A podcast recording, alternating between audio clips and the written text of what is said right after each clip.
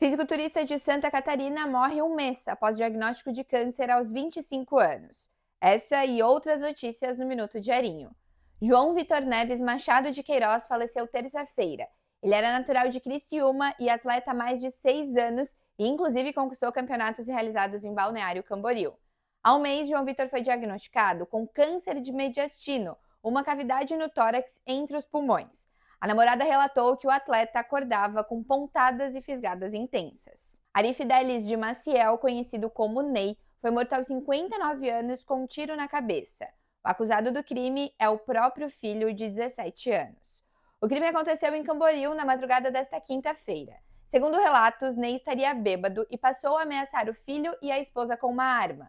O rapaz então tomou o revólver e disparou contra a cabeça do pai. Ele largou a arma em cima do balcão da cozinha e fugiu. O menor segue foragido. Nem era irmão do ex-vereador de Balneário Camboriú, Claudir Maciel, que postou uma nota lamentando a morte do irmão. Tem o Itajaiense valendo 90 milhões de reais na gringa.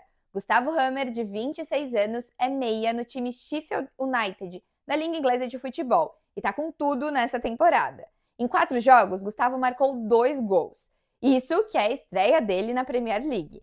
Hammer nasceu em Itajaí, mas foi naturalizado holandês ainda na infância após ter sido adotado. Leia mais notícias em diarinho.net. Com oferecimento Tony Center Motos.